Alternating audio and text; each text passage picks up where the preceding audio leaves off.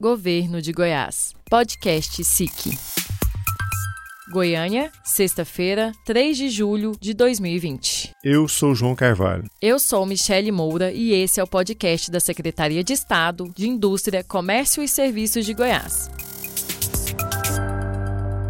Indústria automotiva retoma a produção de veículos em Goiás. O retorno às atividades, conforme informaram executivos da Caoa e Mitsubishi, instaladas em Anápolis e Catalão, respectivamente, ocorre respeitando todas as regras que orientam para o distanciamento social como forma de evitar a contaminação pela Covid-19. A presença de fábricas de marcas internacionais, ambas asiáticas, em Goiás, fortalece o Estado nesse mercado, com a utilização de tecnologia, inovação, conforto e mais segurança para o consumidor, além da competitividade que as duas marcas proporcionam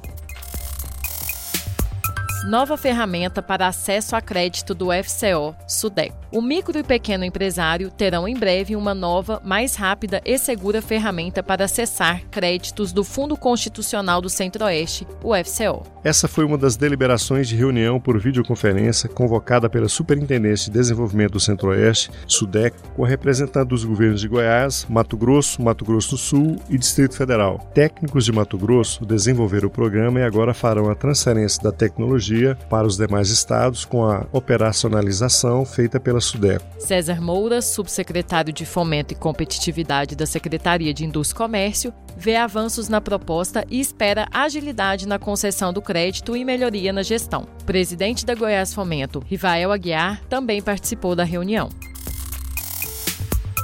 O governo de Goiás viabilizou, através do Fundo Constitucional do Centro-Oeste, o FCO, linhas de crédito muito vantajosas para pequeno e microempresas goianas utilizarem como capital de giro, podendo ser destinadas ao pagamento de funcionários, de impostos e taxas, além de fornecedores. A informação foi repassada pelo secretário de Indústria e Comércio de Goiás, Adonídio Vieira Júnior, em entrevista a Danusa Azevedo no bate-papo do dia no telejornal TBC1 da TV Brasil Central. Então, a partir de hoje já está operacional uma nova linha de crédito chamada FCO Capital de Giro, dissociado Covid-19, em que essas empresas, microempresas, empresas de pequeno porte, podem captar financiamento de até 100 mil reais para o seu capital de giro, a um juro subsidiado de 2,5% ao ano. E com carência, ele começa a pagar em janeiro de 2021.